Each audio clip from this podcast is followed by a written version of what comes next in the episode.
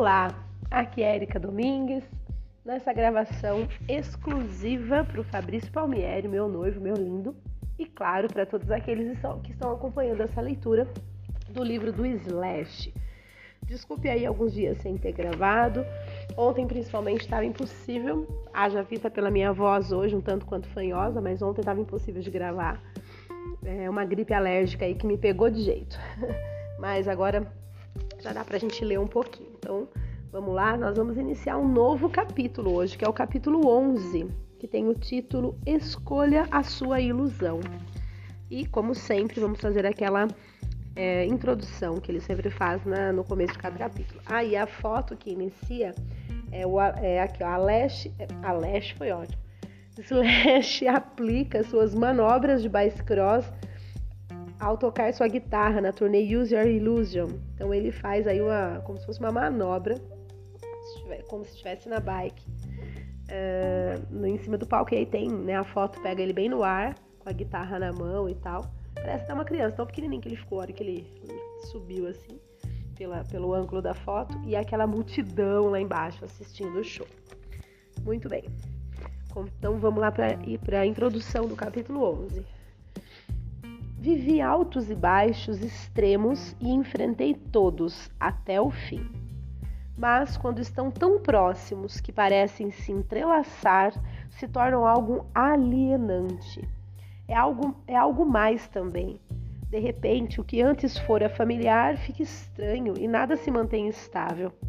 Quando criança, eu olhara com incredulidade do lado externo de muitos palcos que para mim eram imensos Agora eu estava tocando num palco ainda maior, com o logotipo da minha banda estampado no chão sob os meus pés.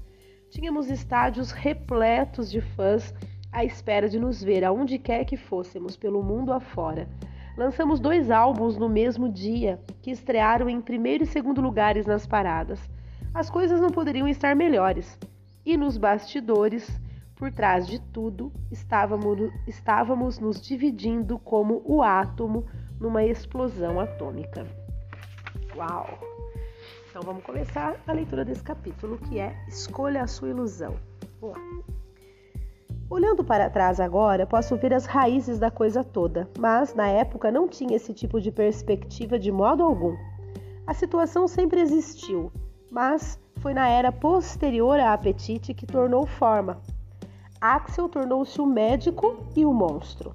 Foi uma coisa durante a gravação dos álbuns Illusion 1 e 2, quando ele se apossou do estúdio e se tornou super indulgente. Nenhum de nós gostou muito daquilo, mas fizemos vista grossa. Não achamos que pudesse piorar. Foram naquelas sessões que o restante de nós passou a deixar tudo acontecer, ainda que contra a nossa vontade. Era entediante, mas ainda assim divertido. Só estávamos enganando a nós mesmos, porém, achando que a situação se resolveria quando os álbuns tivessem sido lançados. Foi difícil para mim, porque me senti muito próximo a Axel durante períodos em que trabalhamos juntos, rumo a uma meta em comum. E então, não muito depois, eu me sentiria como se estivéssemos em lados opostos de um muro. Foi o início de uma verdadeira relação de amor e ódio entre nós. Axel e eu tivemos um relacionamento conturbado desde o começo e continuou assim até a última vez em que nos falamos, pela simples razão de termos maneiras opostas de encarar e lidar com as coisas. Não lhe desejo mal algum. Sei que a versão dele dos acontecimentos é tão razoável quanto a minha, apenas diferente. Levei um longo tempo para entendê-lo, ao menos um pouco, se é que consegui. Quanto mais prever o que o havia, o que fazia reagir daquela maneira. Então ele levou um longo tempo para entender, ao menos um pouquinho, se é que ele conseguiu quanto mais prever o que fazia reagir daquela maneira. Né? Eu queria saber o que o deixava feliz, o que o enfurecia, o que o inspirava em termos criativos. Todos esses são aspectos essenciais para se saber sobre alguém com quem se trabalha tão de perto numa empreitada que envolve criatividade. Logo no início, quando nos conhecemos, o que ele fazia me pegava de surpresa às vezes. Nós nos identificamos um com o outro porque ambos éramos rebeldes e anarquistas mas nunca consegui entender por que Axel levava a rebeldia ao ponto de tornar sua vida difícil por razão alguma. Eu podia entender a posição de uma pessoa de lutar pelo que acredita e o fato de essa atitude costumar gerar conflitos. Mas Axel levava isso a um grau de autossabotagem que eu não compreendia. Passei muito tempo tentando decifrar essa questão, entendê-la racionalmente de algum modo, até que me dei conta de que não existia motivo algum para ela. Fui atraído para Axel como todo mundo, porque ele é um cantor e artista incrível e possui um carisma poderoso. Também admirava o fato de que ele sempre teve um ponto de vista que defendia com unhas e dentes e era sempre totalmente sincero a respeito.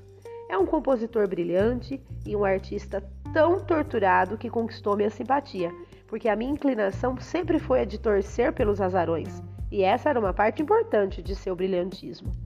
Aprendi a aceitar a parte ruim junto com a boa em nossa amizade, porque havia muita coisa acontecendo com Axel. Mantivemos conversas profundas, pessoais, em especial durante o período em que a banda estava começando e moramos juntos. Houve momentos em que o adorei como a um irmão, quando ele era afável, acessível e tínhamos aquelas conversas sinceras, abertas que Axel conduzia. Era legal conhecer melhor alguém como Axel, porque sou reservado a ponto de poder passar anos sem dizer nada sobre como me sinto. Mas Axel não é assim, de jeito nenhum. Ele precisava de alguém com quem falar sobre seus sentimentos, extravasá-los. Tínhamos papos longos e tranquilos sobre o que o incomodava e o que tinha em mente. Conversávamos sobre temas pessoais de seu passado, tudo o que o preocupava, que o interessava, seus objetivos para si mesmo e para a banda e o que queria fazer da vida. Era uma grande visão interior sobre alguém a quem eu já admirava e gostava muito dele nessa época, porque era humano, vulnerável e eu me sentia como se tivéssemos um elo. O lado oposto de Axel, o lado Hyde em oposição ao de Jekyll, era aquela em que uma vez que uma pessoa se sentia como se tivesse fortes laços com ele, Axel tomava uma atitude que desafiava por completo tudo o que ela sabia a seu respeito. Uma das grandes coisas em nossa banda era que sempre podíamos contar com o apoio um do outro, em qualquer que fosse a situação. Mas isso acabou se tornando difícil com relação a Axel. Ele nunca fez algo diretamente a mim tomava atitudes que prejudicavam a banda inteira e a posição dela perante colegas e fãs. Foi algo que jamais pude entender, mas não importava muito, porque Axel tinha à sua disposição um repertório incrível de explicações para dizer por que agira desta ou daquela maneira. Esse tipo de comportamento perdurou, porém, mas passei a nutrir desconfiança por ele porque o cara que já tivera conversas tão francas e abertas comigo era o mesmo capaz de tomar atitudes que eu julgava sem a menor consideração. Para mim foi uma contradição difícil de lidar. Em alguns exemplos, as reações de Axel foram prejudiciais apenas para a banda, nada muito significativa em princípio. Em geral, eram situações que podíamos acabar relevando a fim de fomentarmos o progresso coletivo. Easy era sempre calmíssimo para lidar com Axel e eu andava muito com Easy nesses tempos. Duff também tinha seu jeito de lidar com Axel, com todo o tato possível. Steven, por outro lado, costumava ficar furioso porque achava que o comportamento de Axel não fazia porra de sentido algum. Como já mencionei, Steven não o entendia e assim reagia diretamente na frente de Axel.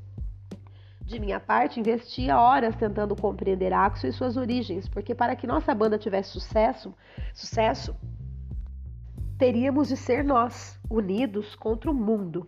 Teríamos de manter nossos laços fortalecidos. Sempre que Axel fazia coisas que contrariavam os demais, elas punham uma distância entre nós que não deveria existir. A meu ver, era algo que enfraquecia nossos alicerces. Tal situação persistiu num vai e vem por séculos, e nós oscilamos entre sermos unidos ou condescendentes. Durante a criação do primeiro disco, esses incidentes com Axel não eram tão extremos. Conforme a banda cresceu, porém, as exigências dele também foram crescendo. E com o passar do tempo, criamos o hábito de o apaziguarmos. Se não era nada demais a curto prazo, nós o deixávamos ter o que queria. Lhe dizíamos o que queria ouvir. Mas isso criou um precedente e Axel se acostumou a obter o que queria. Uma das coisas mais complicadas no que diz respeito a Axel era que quando ninguém concordava com ele, a retaliação que fazia não era branda. Axel atirava ou derrubava algo, deixava o recinto ou se afastava, fervilhando de raiva pela rua e deixava a banda.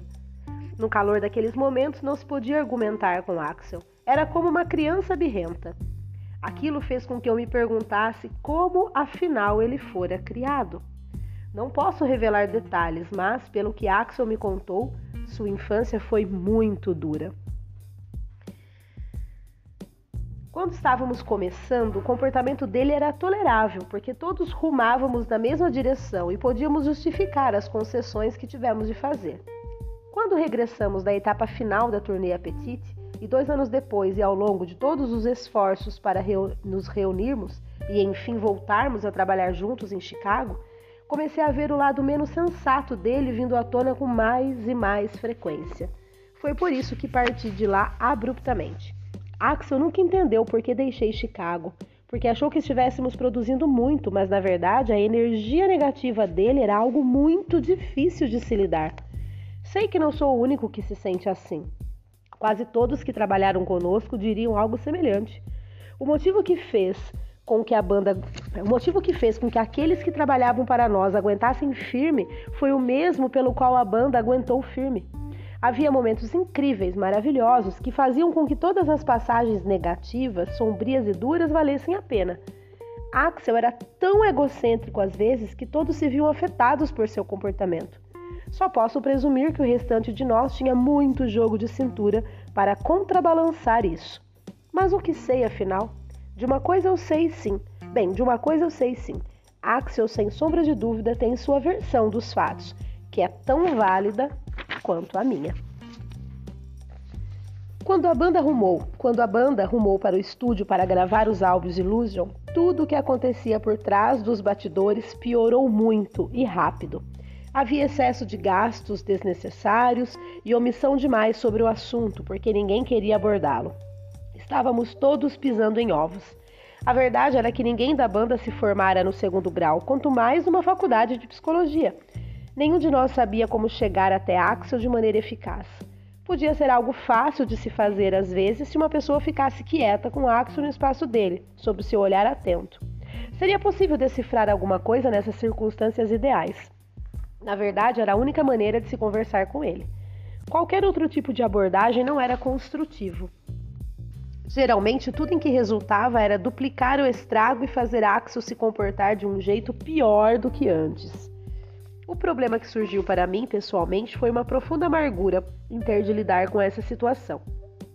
Parei de querer ao menos tentar ter uma conversa razoável com Axel.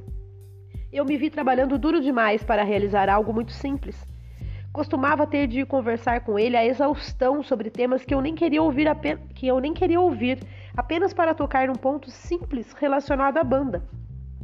Começou a recair sobre os meus ombros essa tarefa de lidar com decisões do dia a dia que requeriam a opinião de Axel, e depois de algum tempo eu não queria mais fazer isso. Queria passar essa responsabilidade para outra pessoa. Eu só desejava tocar música. Doug Goldstein assumiu esse papel após passar tempo bastante com a gente em turnê. Observando com atenção como todos interagíamos, tomou para si a incumbência de lidar com Axel. Doug fazia uma porção de jogos para que as coisas fossem executadas.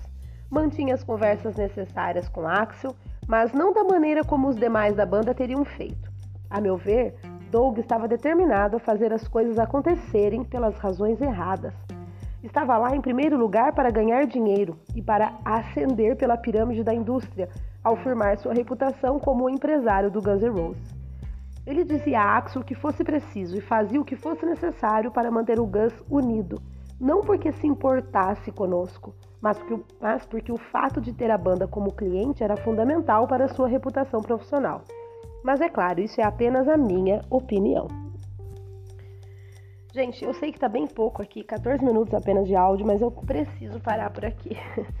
Primeiro que eu já não tô conseguindo mais ler, porque vocês não percebem, porque eu pauso o áudio, mas eu tô tendo que pausar, pausar o áudio a cada dois minutos para tomar água, porque minha garganta tá ficando seca por conta aí da, dessa minha gripe alérgica que ainda tá me incomodando. Não tão forte quanto ontem, mas ainda tá aqui.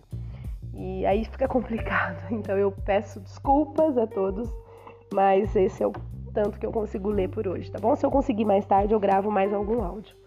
Mas é isso, espero que vocês estejam gostando desse início de capítulo. Tá bastante profunda a questão aí dele explicar né, os comportamentos do Axel, muito provavelmente já dando indícios né, da explicativa do porquê se romperam futuramente, mas enfim, vamos dar continuidade ao capítulo para entender bem o que ele está querendo dizer para a gente, né? Espero que vocês estejam gostando. Um grande abraço, um grande beijo e até o próximo áudio.